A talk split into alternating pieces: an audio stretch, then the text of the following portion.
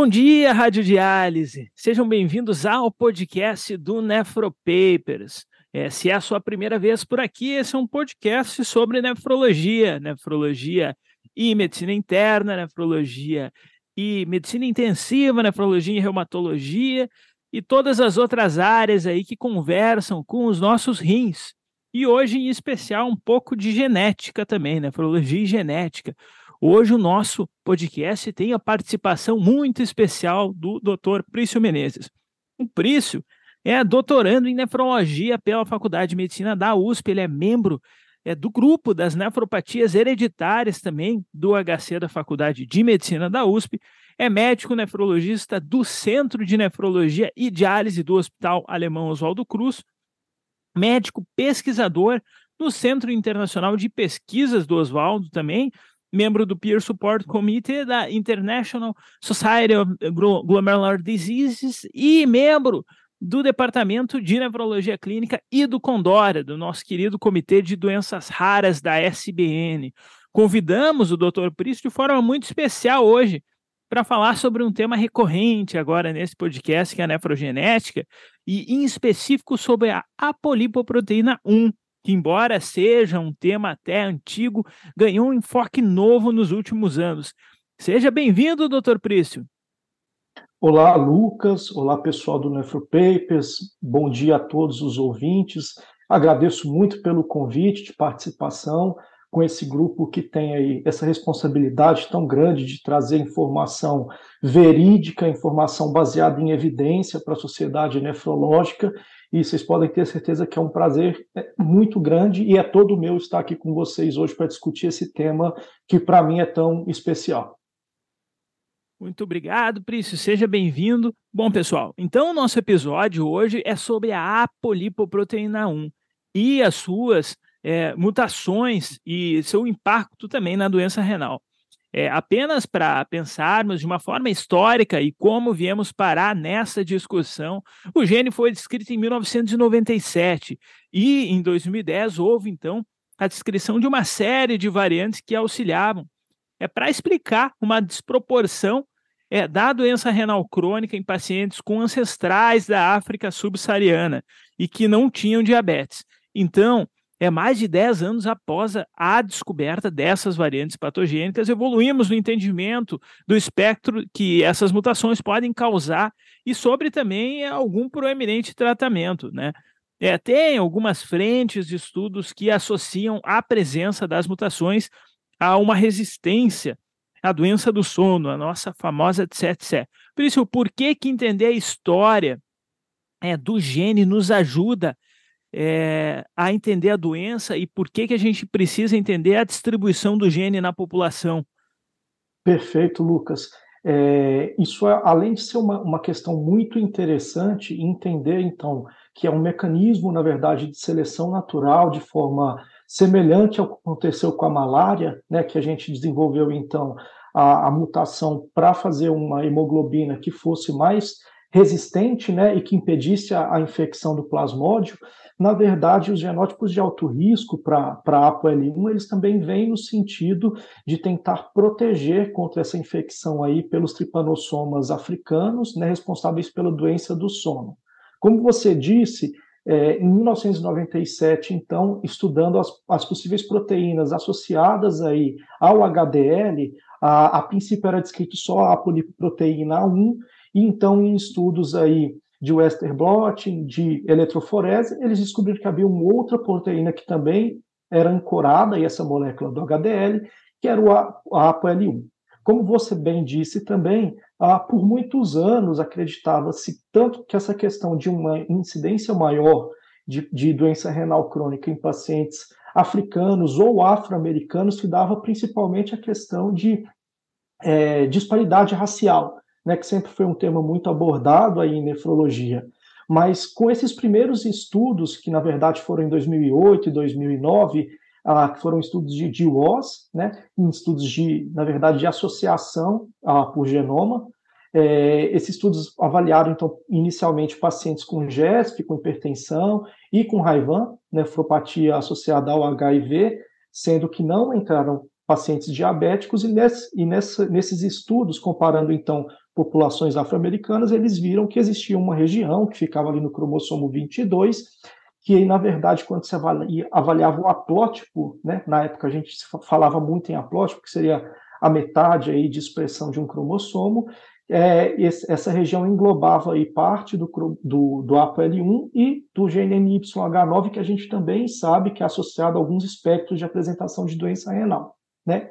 Então, em 2010, ah, um grupo semelhante, que é composto principal, né, capitaneado aí pelo COP e, e pelo Pollack, que são do NIH e de Boston, né, de Harvard, eles avaliaram, então, numa casuística de 205 pacientes afro-americanos com GESF, que era de cunho não familiar, tá? versus 180 outros afro-americanos, e eles viram então que, na verdade, através de estudos de análise estatística, que ah, essa região de variação ela se encontrava, na verdade, no gene ApoL1, tá? e se consistiam então de duas, de duas alterações. A primeira, então, era a mudança de dois pares de bases, tá? Que levavam à mudança de duas, dois aminoácidos. Então, era uma mudança de serina para glicina, na, na posição 342, e de isoleucina para metionina, na, na posição 384. Importantíssimo falar que precisam estar juntos Tá? Se você tiver só um ou só outro, isso não caracteriza o genótipo G1. E a, e a segunda alteração, então, que na verdade consiste na deleção aí de seis pares de bases, que leva à deleção de dois aminoácidos, que seria então asparagina na posição 388 e a tirosina na posição 389, que caracteriza então o genótipo G2. É muito importante dizer que isso também foi, na verdade, confirmado, tais achados, em uma outra coorte com 1.030 pacientes afro-americanos com nefropatia associada à hipertensão, comparado também com 1.025 outros grupos controles de afro-americanos que pertenciam à mesma região geográfica nos Estados Unidos, e esse segundo subestudo ele também confirma essa hipótese dos genótipos de risco, tá?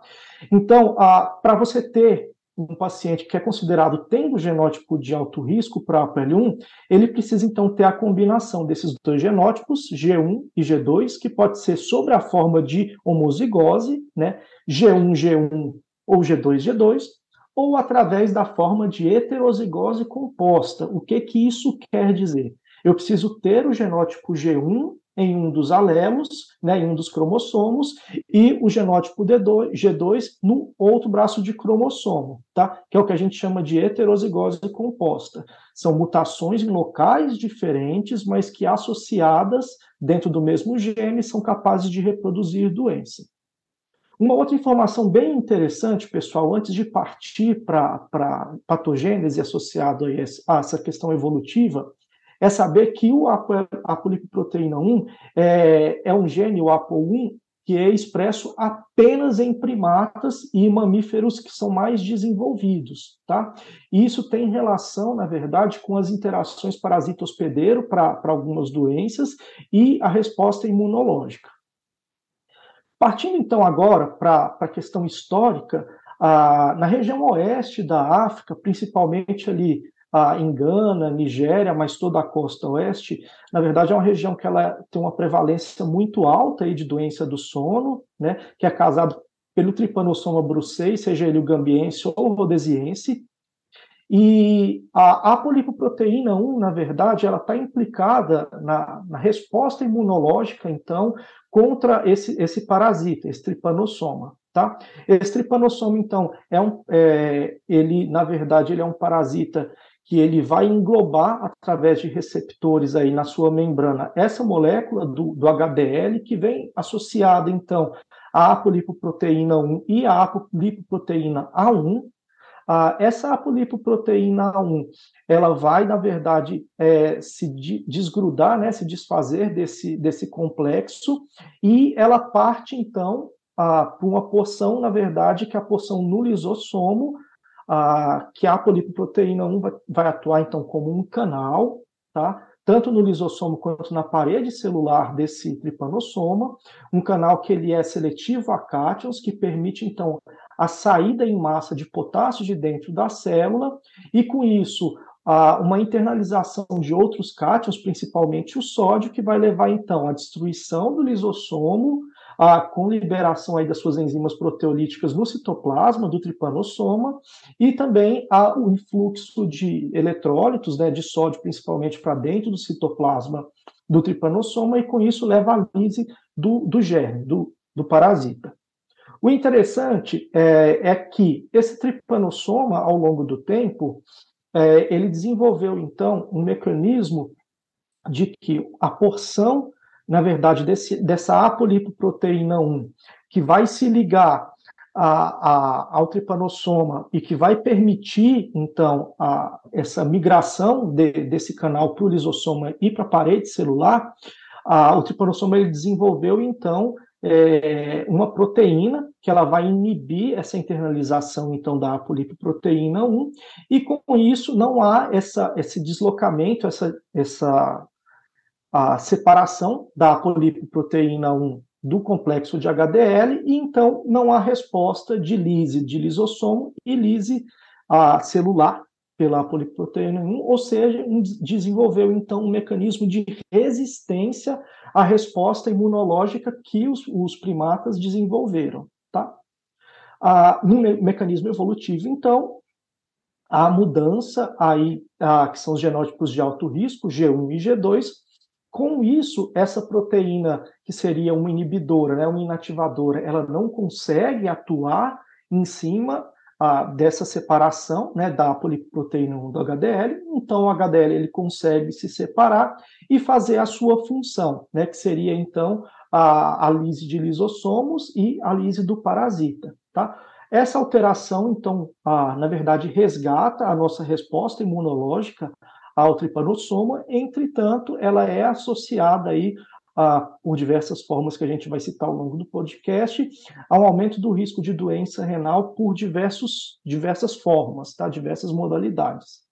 Ah, com relação ao padrão de herança, ah, o, o, que a gente o que muito tempo ficou discutido, se era um padrão de herança recessivo, se a mutação, na verdade, levava a uma perda de função ou ganho de função.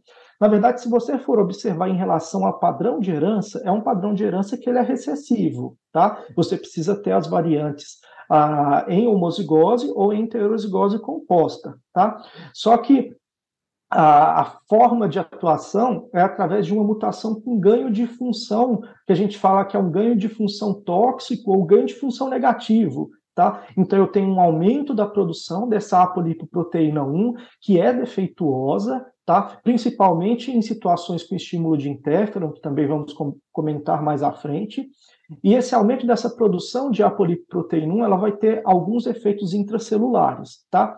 Da mesma forma que nos ah, tripanossomas, também nas células renais, vai induzir aí a, a, atuações em lisossoma e em membrana basal, também aumentando o fluxo de cátions e levando a lise. Ah, aumenta o estresse de retículo endoplasmático, leva à disfunção mitocondrial, ela reduz a ubictinação, na verdade, dessas moléculas defeituosas, né? Toda vez que a gente tem uma proteína que precisa ser degradada dentro do, do, do ambiente intracelular, ela recebe uma ubiquitina, que é o sinal, então, que o proteassoma vai identificar para degradar essa proteína e fazer essa renovação constante, tá?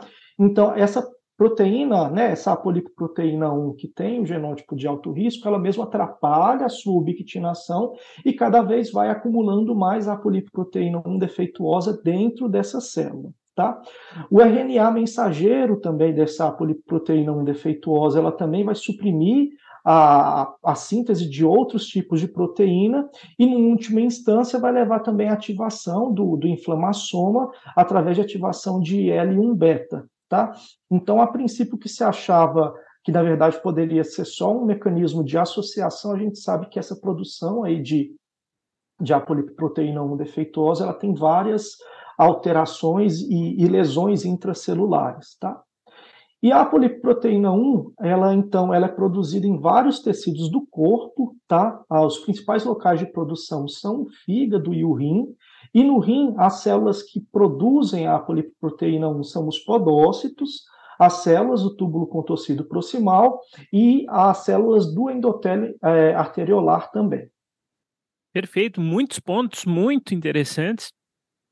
É, primeiro, conceituar aí heterozigose composta, que não, não são todas as pessoas que estão estão acostumadas. Outra coisa que me chamou a atenção era que os estudos que os de que foram publicados em 2008, 2009, a gente tem todo um legado né, é, das hipóteses que eles acabaram lançando.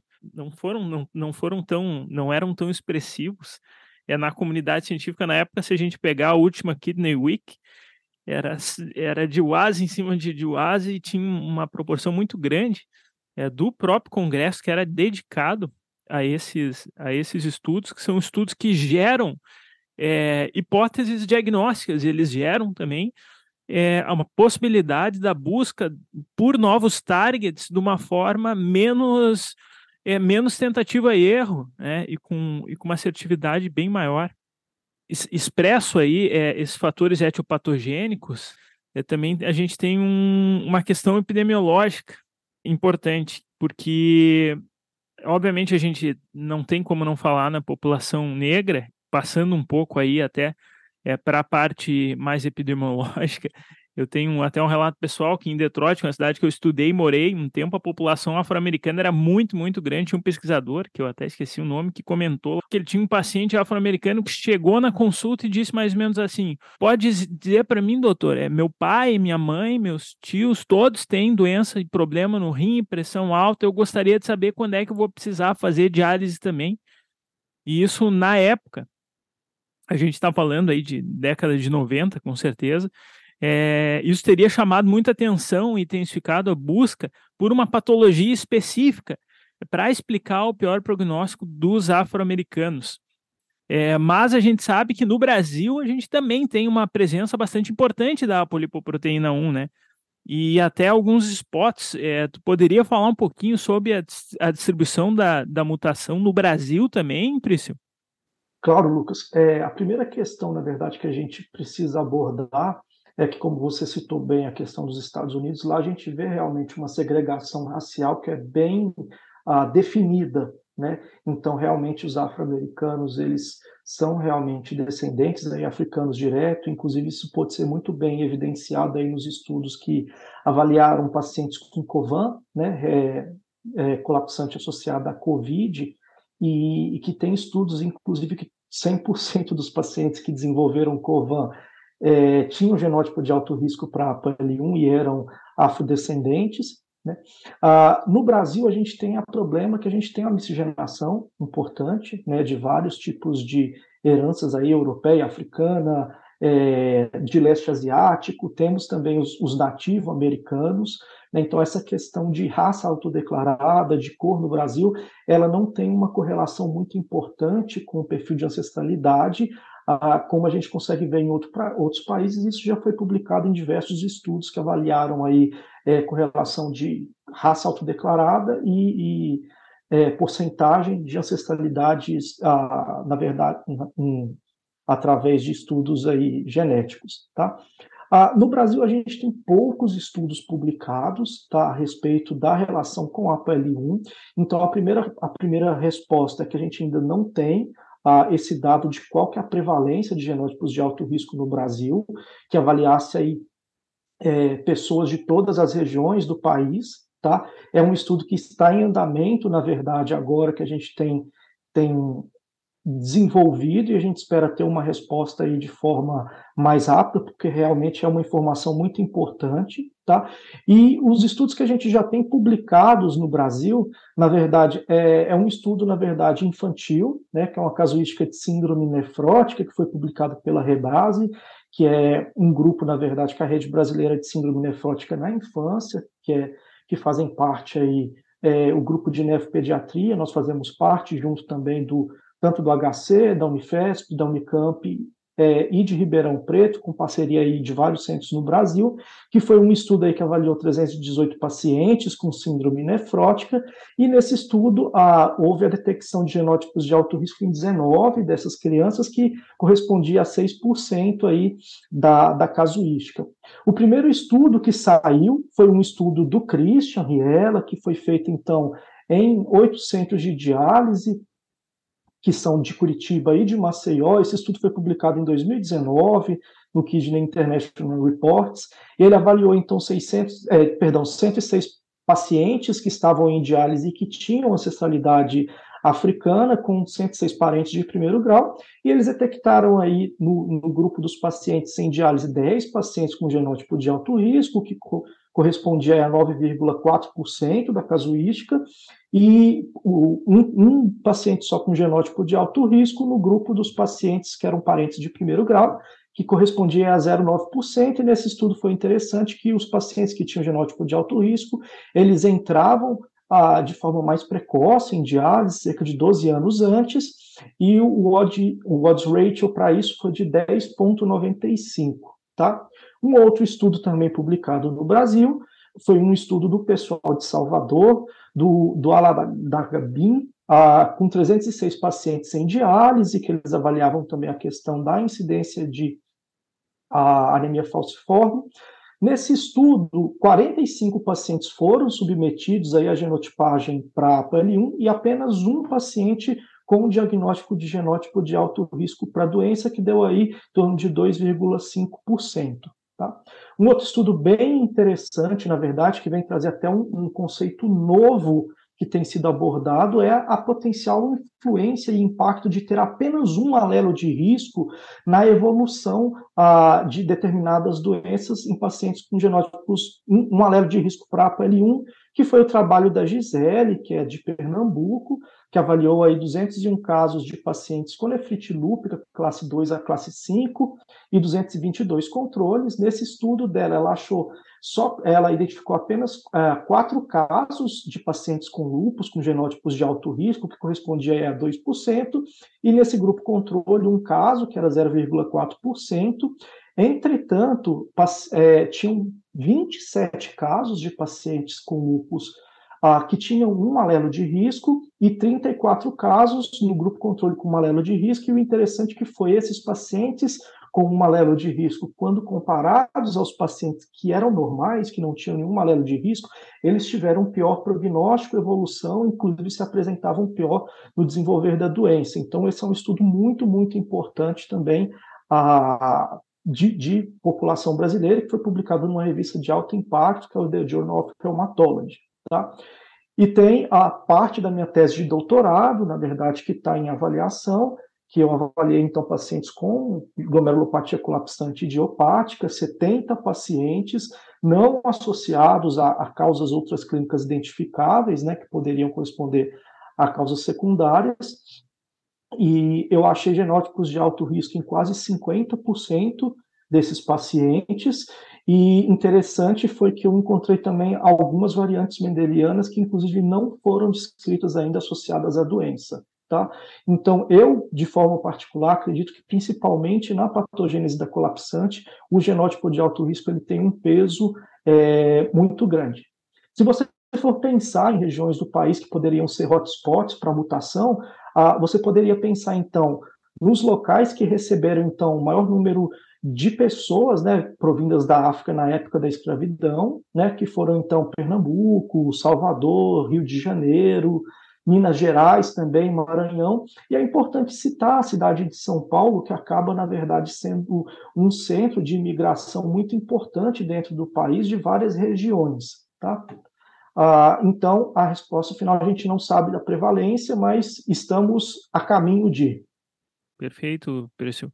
Inclusive, legal aí que a gente está tendo uma contribuição científica aí nacional na comunidade internacional Dada a localização, então, e realmente a dificuldade do mapeamento de, dessa população em risco aí, que a gente sabe que em algum momento o nefrologista vai ter que fazer busca ativa, principalmente frente a esses teus dados aí, né? Poxa, quase 50% dos idiopáticos, então não é mais idiopático, né? do ponto de vista prático. A gente só tem que definir é, então, o second você... hits, né? Exatamente, né? E se você for pensar, na verdade, até o, o meu doutorado, a, o que me fez propor isso para o meu orientador foi essa questão que no intervalo pequeno da minha enfermaria no R3, eu tive, tipo, quatro casos de colapsante em menos de um mês, sabe? E outros pesquisadores do HC que também estudavam GES tiveram muita dificuldade em publicar as suas casuísticas pela proporção de colapsantes que existia dentro, se você considerar ainda colapsante naquela época como um subtipo de GESF, né? Ah, em geral, nas casuísticas consideram em torno de 10 a 12%, e na nossa casuística do HC era quase 30% de colapsantes. Então isso chamava muito atenção e foi uma das coisas que me, na verdade, me despertou a, a trabalhar em cima do tema.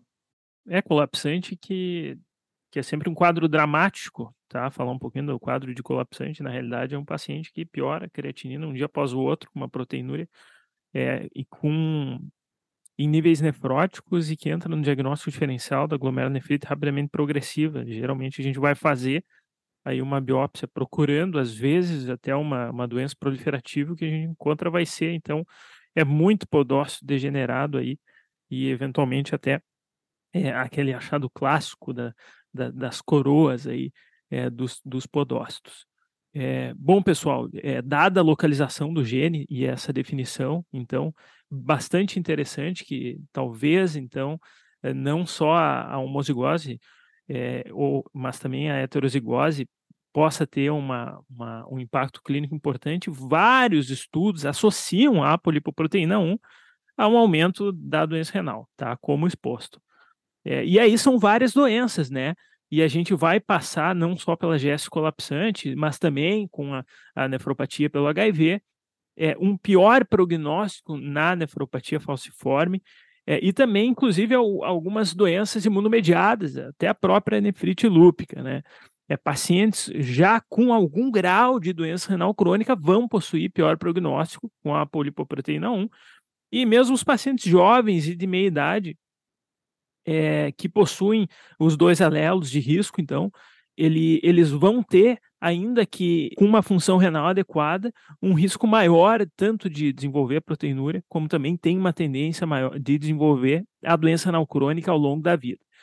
E o principal postulado, então, que a gente precisa é um segundo estímulo, nosso famoso second hit, né, para iniciar a injúria renal, que acaba sendo geralmente um fator ambiental, por exemplo, o HIV, então um COVID. A gente tem até alguns casos, então, da GS colapsante, é, muitos casos descritos do COVID, é com a polipoproteína 1, e em relação ao transplante, os resultados são conflitantes, né? É, e é até um ponto, é até um, um, um, tem um ponto interessante a ser considerado que os doadores com dois alelos de risco é, da apolipoproteína 1, eles têm um risco aumentado para perda de função renal depois do transplante, né? Então, é, em um futuro provavelmente logo recente, né, vai aparecer é, um, isso no ambulatório do pós-transplante, esse tipo de avaliação também, além do de pré-transplante, porque é transplantar alguém aí que é familiar é, de uma pessoa com os dois alelos também pode ser um problema, né? Eu li até um paper também da Wayne, é sobre os rins dos doadores com alelo de risco uh, da polipoproteína 1 com pior função renal do enxerto, né, no longo prazo, né? E novamente, né, é, não são dados é, confirmados em toda a literatura, mas é, faz sentido. E as crianças também estão em risco. E aí a gente está falando, né, da GESF, assim como tu postulou, que é um fato é, evidenciado até pelo estudo Netuno. E a gente tem até dado é, incipiente em literatura sugerindo associação com doença cardiovascular, aterosclerose, hipertensão, até síndrome coronariana aguda, AVC e mesmo insuficiência cardíaca, né? É, se Aí, aí, a gente já está entrando num, num, num, terreno bem atual, né? Que se tu é malandro e acompanha o Nefropaper, já deve saber é do advento do Inaxaplin, né? Que, sa que, é, que saiu na edição de 16 de março do New England Journal of Medicine, nosso agora é, segundo, porque o Lancet passou na, na pandemia, jornal com maior impacto. E, e ele é um, causou um grande frisson entre os nefrologistas, porque é um possível target aí numa população que que era uma população sobre risco, sob risco, mas a gente não tinha muito o que fazer. E, e, eu queria que tu nos explicasse, então, como é que essa droga funciona aí e o que, que ela promete, Prício. Bom, perfeito, Lucas. A primeira coisa que a gente vai abordar, então, é sobre a questão do mecanismo né, postulado de dois hits para associação da nefropatia pela apolipoproteína 1. Né? Então, o que se sabe é que precisa haver dois hits, né? Um primeiro hit que é possuir aí a, o genótipo de alto risco e o segundo hit que é então um estímulo imunológico, né? Que vai aumentar a produção de interferon aí principalmente e vai desencadear todas as outras a, complicações intracelulares pelo aumento da produção aí da polipoproteína 1 mutada, tá? Esse estímulo imunológico ele pode vir no contexto então de uma doença infecciosa, principalmente causas virais, que vão levar, então, à resposta imune é, inata, né? e aí a gente tem vários exemplos interessantes para citar, como HIV, né, com Raivan, é, Covid com Covan, citomegalo, hepatite B, hepatite C, parvovírus? Algumas doenças autoimunes e autoinflamatórias, como lúpus, é, doença mista do tecido conjuntivo, síndrome hemofagocítica, também já foram associadas aí à associação né, com, com a PL1 e a doença. E é interessante que existem também algumas doenças onde você tem defeitos genéticos que levam, então, a uma hiperexpressão de, de interferon, né, que são as interferonpatias, e a gente pode citar aí, por exemplo, como a, a doença de Aicardi-Gutierrez, ou mesmo a síndrome Stimmy-Save, que, onde você tem, então, um aumento da produção de interferonpatias e já a descrição na literatura de casos onde há concomitância, então, de pacientes com genótipos de alto risco e mutação nesses genes e o desenvolvimento aí de glomerulopatia colapsante, principalmente associada à, à, à polipoproteína 1. Tá? Então, na verdade, consagrando aí essa, essa questão do mecanismo de dois hits e a suspeita. Você falou muito bem também sobre a relação do aumento de risco, não, não apenas para gesto colapsante, como para outras doenças. Tá? Se você for ver, ah, o maior risco, então, é associado a esses casos de GESF, quando a gente tem, então, as interferompatias associadas, Porém, quando eu falo aí no Raivan, por exemplo, ter um genótipo de alto risco vai aumentar em 89 vezes o risco de ter um Raivan em pacientes com HIV, ah, e nos Estados Unidos esse risco aumenta para até 29 vezes, tá?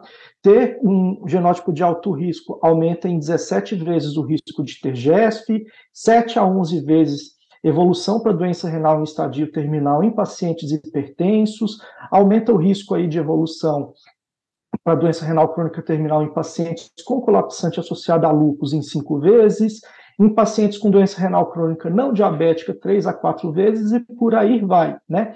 Então tem um impacto grande em vários outros tipos de glomerulopatias e eu tenho estudado também, na verdade, presença de colapsos em outras glomerulopatias, como, por exemplo, IgA associada a colapso, membranosa associada a colapso, e a gente tem detectado alguns casos de genótipo de alto risco sobreposto nesses pacientes também, tá? Então, que talvez possa ter aí uma, um, um impacto tanto na apresentação clínica quanto no, no tratamento. Outra coisa muito importante que você falou também foi sobre essa questão do impacto pós-transplante, tá? Atualmente tem um estudo que está em andamento, que é o Apollo, tá? Que na verdade ele visa então é, avaliar o impacto de ter um genótipo de alto risco recebido, né, através do rim doador ou, herda, ou do próprio paciente que é o receptor sobre a sobrevida desse enxerto. Tá? Ah, os pesquisadores postulam que talvez associar essa genotipagem do enxerto do doador ao KDPI e o KDRI seria uma boa forma, na verdade, de alocação ah, desses órgãos nos Estados Unidos. Tá? E uma coisa que foi descrita também esse estudo não finalizou, tá ainda, ele está em, em, em, recrutamento, e uma coisa que foi descrita antes é, e que a gente viu no Covid, eu particularmente vi dois casos, foi exatamente disso: pacientes que desenvolvem COVAN de novo, pós-transplante, e nós conseguimos é, fazer a genotipagem tanto do doador quanto do receptor, e o receptor não tinha genótipo de alto risco, mas o doador tinha genótipo de alto risco, então ele acaba desenvolvendo aí a colapsante no contexto de dois hits por um rim que foi doado, tá? E nisso, inclusive, Lucas, a gente tem que pensar até em outras situações em transplante, né? Como, por exemplo, a transplantes com pacientes a, doadores portadores de hepatite C e receptores negativos. É uma doença viral. Eu não tenho a genotipagem desse rim. Quem me garante que eu fazendo a doação desse HCV, esse cara não vai desenvolver, por exemplo, uma colapsante, uma outra, ou uma gesto, por exemplo, associada a, a essa, essa hepatite C que é tratada depois, né? Ah, e por último, ah, a gente vem então com, com o inaxaplin, né, que é uma esperança para o tratamento das, das doenças associadas à, à, à polipoproteína 1. Lembrar que esse estudo, ele na verdade, ele foi feito apenas com pacientes com GESF, tá? É um estudo que aí ele vai englobar é, a, a, fase 2 né, desse estudo, e ele foi publicado aí recentemente na, no New England, agora no mês de março. Tá? Ah, nesse estudo, na verdade, ele traz então todo o racional da fase pré-clínica, tá? que eles fazem então modelos experimentais com células, que são as células REC293, que são células que podem consideradas aí é, células tronco, né, indiferenciadas renais, e eles fazem um modelo então G1, G2 nessas células e a, a, intenção dessa droga do inaxaplin, na verdade, é impedir a atuação dessa porção formadora do canal de cátions da apolipoproteína 1 e, com isso, impedir né, o influxo de, de eletrólitos e a lise celular. Tá?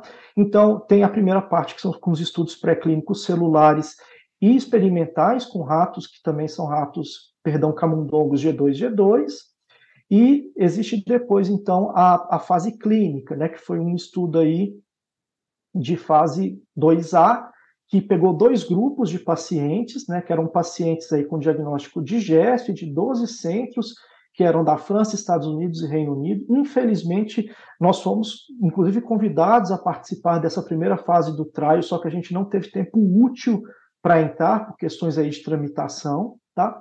Ah, esse, esse estudo, então, ele englobou pacientes de 18 a 65 anos, que eram pacientes com IMC de 18 a 40 kg por metro quadrado, e o diagnóstico histológico de GESF, tá? com uma genotipagem também positiva para os genótipos de alto risco para a PL1, e ele vai avaliar esses pacientes, então, ah, separados em dois grupos. Né? Um primeiro grupo, que ele, que ele, na verdade, separa pacientes com proteinúria aí maior do que 2,7 gramas por grama, através da relação urina creatinina em amostra isolada, é, proteína creatinina em amostra isolada, e um segundo grupo que ele pega, então, pacientes com a proteinúria entre 0,7 e 2,7 gramas, tá? Uma fase inicial pré-screening, que durou aí 28 dias antes, esses pacientes podiam estar em uso de doses estáveis de algumas medicações, como ciclosporina, tacrolimus, micofenolato e ecabra, e uma dose de prednisona que era menor, igual a 10 miligramas por dia, e a partir de então, esse paciente entrava num trial uh, de 13 semanas, tá? Sendo que nas primeiras duas semanas ele usava uma dose de 500 miligramas, é, uma vez por dia da droga, e depois 45 miligramas uh, por, por 11 semanas, totalizando aí 13 semanas, com um follow-up 28 dias após o estudo, tá? No final das contas, foram analisados, ah, de 16 pacientes que entraram é, no estudo, foram analisados apenas 13, porque três pacientes não tiveram aí uma aderência maior do que 80%, e uma coisa muito interessante e expressiva foi que a média de redução de proteinúria nos pacientes aí que eram do grupo nefrótico, ela teve um, um range aí que foi de quase 50% em média, tá? E no grupo de proteinúria ah, não nefrótica, ah, em torno de 47%. Tá? Então, são proteinúrias que são muito significativas né, e que às vezes a gente não consegue isso só com o uso de é, antiproteinúricos de forma habitual. Tá? Isso não foi associado a um maior número de eventos adversos nessa população, tá? E parte dos pacientes participaram de uma segunda parte do estudo, que era uma parte opcional, onde só oito pacientes optaram por participar, que era então suspender a medicação e saber se tinha um retorno dessa proteinúria, que foi confirmada. Tá? Então, mostrando que realmente há, foi o efeito da medicação que levou a essa redução tão importante na proteinúria. Tá? Ah, é importante lembrar, né, então, que esse, essa medicação é um inibidor dessa porção de canal iônico, mas existem outras medicações que já estão em teste, seja em fase pré-clínica ou em fase 1 para o tratamento. Né? Existe o IONIS, que na verdade é um oligonucleotídeo antissense, né? então seria um, um RNA de interferência aí também contra a, o RNA mensageiro de ApoL1, que está em, em, estudo em fase 1, também da AstraZeneca, e tem um estudo também em andamento com o baricitinib, lá, que é o inibidor do gene esquinase, que ficou tão conhecido aí com os estudos em COVID, tá? Então, ah, dentro da nefrologia, é um dos primeiros estudos que vão chegar para tratamento genético diretamente em si. E isso é muito importante, é, é um marco realmente dentro da, da nossa especialidade. Antes tarde que mais tarde, né, Prício? é, tem muita coisa interessante aí que tu falou, né? É, uma delas, começando também, né, do início de tudo que tu falou, é que é que não, não são os patógenos, então é, os principais responsáveis pela fisiopatogenia, pela etiopatogenia, é, mas sim o aumento do interferon produzido pelo corpo, né, como uma resposta nesses pacientes que são suscetíveis, né? E, Exatamente. E, a, e muito legal esse, essa, esse questionamento aí também de adicionar no KDPI, no KDRI, e de que as condutas daqueles pacientes que recebem esses rins também talvez tenham que ser diferentes realmente, né? É, a chance do covano pós-TX, né? Talvez torne imperativo o uso dos monoclonais, né? Ali, pelo menos nos primeiros três meses. Isso é interessante.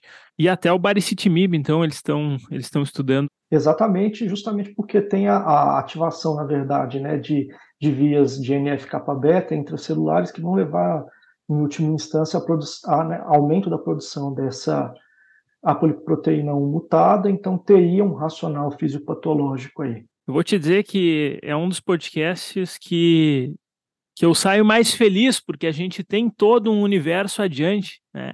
Great times are coming para essas patologias é, genéticas aí na nefrologia. É, muito bacana. E então, terminando aí, finalizando o podcast, eu, eu queria gostaria de perguntar para o Pércio duas coisas. Primeiro, é, eu tenho um paciente que eu suspeito aí, é um cara que tinha uma síndrome nefrótica e que eu não consegui definir etiologia e acabou é, evoluindo para doença renal crônica. É, como eu faço, sob perspectiva prática, aí, como é que eu posso fazer é, a genotipagem, como vocês fazem aí, para onde vocês mandam, qual é o meio que, que o, que o, que o nefrologista pode ter. O nefrologista SUS eu acho difícil, mas às vezes tem um paciente que é um paciente privado, que tem condições, e ele pergunta, né? É uma pergunta muito comum aí no, dos nossos pacientes renais crônicos, é olha só, é, o, meu, o meu familiar pode ter isso aí, às vezes chega é, até num late referral, chega o paciente já ali na boca da diálise, e junto com o familiar, e o familiar pergunta: Olha, eu posso ter a mesma coisa do meu pai? E, e cada vez mais a gente. É o nosso dever é expandir essa resposta além do olha, não tem como saber, tem que melhorar a diabetes, tem que melhorar a pressão alta, às vezes tem, mas alguma coisa genética a gente pode é, oferecer né? É, não é mais, não, não vai ser mais uma desculpa que a gente, é, para o nefrologista, a não investigação de doença renal crônica de etiologia indeterminada. É, num futuro breve, a gente vai expandir provavelmente mais essa busca aí por uma, por uma etiologia. E então perguntar para ti sobre, sobre isso e também sobre a tua linha de pesquisa aí, falar um pouquinho da tua linha de pesquisa é, com a polipoproteína 1 e como, as, como andam as coisas aí é, no país, além daquilo que tu já que tu já falou, comentou com a gente? Bom, a, a primeira coisa, Lucas, a, a, gente tem, na verdade, padronizado no nosso laboratório para fins de pesquisa desde 2016 a genotipagem para a polipoproteína 1 e a gente faz isso de rotina, tá? É, a gente já conseguiu colaborar com, com vários grupos aí ao longo do país e eu sei que atualmente a, o pessoal na Federal do Maranhão, através do Gil, eles também estão fazendo genotipagem. O pessoal da Bahia também, no grupo do Washington, também faz genotipagem de rotina. Na Unifesp também, na parceria com o Pesqueiro. E sei que no Sul, o Veronese também está tá com isso padronizado no laboratório ah, junto com o pessoal da genética também. Então, eu fico muito feliz de saber que isso está se difundindo. Tá? Nós conseguimos ah, fazer em forma de parcerias, enfim, essa genotipagem sempre que o pessoal precisa, e como, na verdade, é, Se for uma coisa direcionada para a polipoproteína 1, inclusive dá para fazer a coleta em papel filtro, né, o que facilita muito aí o, o transporte, enfim.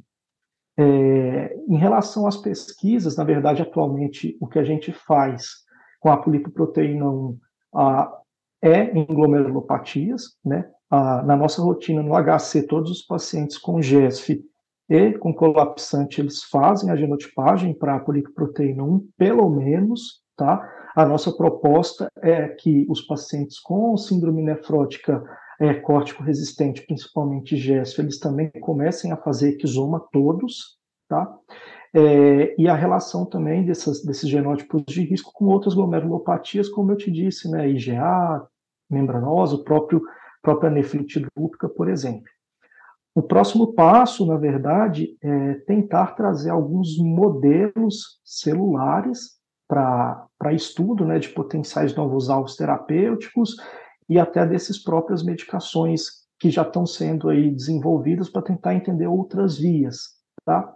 Ah, no, no, meu doutorado, a segunda parte, eu fiz, então, na verdade, peguei pacientes com colapsante com e sem genótipos de alto risco e fiz avaliação de proteômica através de microdissecção glomerular. Tá?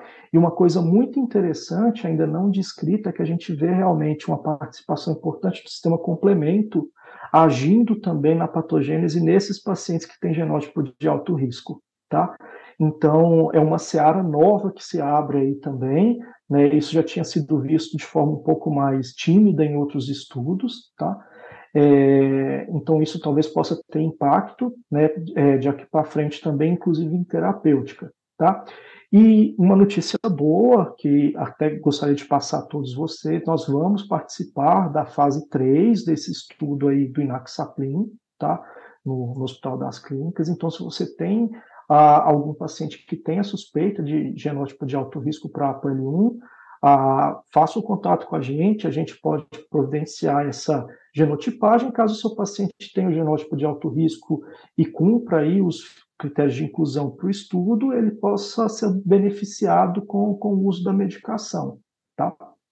Então, ah, em resumo, é isso, e eu gostaria de agradecer muito aí ao Lucas e ao pessoal do Nefro Papers pelo convite e pelo trabalho sério que vocês desenvolvem aí ah, na nefrologia. É, muito uhum. obrigado, muito obrigado, Prício. Ah, aprendemos bastante aí, com certeza, todos, todos os ouvintes com, com, com, essa, com todos esses postulados aí, e, e um resumo até do estado da arte da, da polipoproteína 1. E hoje o que a gente tem na nefrologia é que, é, sob perspectiva geral, isso não costuma ser é, uma área abordada pela grande maioria dos nefrologistas, então é, se concentram nos grandes centros. Aqui no sul a gente tem um ambulatório legal de, de glomerulopatia no Hospital de Clínicas, que, cujo chefe é o Dr. Veronese, que tu até citasse, é, mas com certeza haverá um processo de interiorização também isso aí, e de descentralização dos cuidados dos pacientes centrados, e os nefrologistas vão ter necessariamente que começar a, a abordar, porque alguém vai ter que fazer esse trabalho e vai ser com certeza os nefrologistas, são quem estão aí na linha de frente, quem vem paciente com renal crônico e isso é para eles que vai cair essa demanda e é imperativo que eles saibam esses conceitos, inclusive não só os conceitos básicos, mas também essas formas de encaminhamento e num futuro que espero que não seja tão longo, né? É, também do tratamento dessa entidade no momento que ela passa a ser reversível, não reversível, né? Mas em que a gente consegue ter uma postergar a evolução é, que é muito ruim e muito desfavorável desses pacientes que estão em risco com esses alelos aí, o G1 e G2 é, da polipoproteína 1 na progressão da doença anal crônica. Então, um grande abraço para todos, muito obrigado, Prício, e bom dia, Rádio Diálise! Esse podcast tem o objetivo de educação médica. As informações aqui prestadas exprimem as opiniões dos seus integrantes no momento da gravação. Ciência Não esqueça que, que a medicina constantemente. É uma... Não utilize as informações ouvidas aqui como conselhos médicos para si ou para outros. Em caso de necessidade, procure opinião médica direcionada.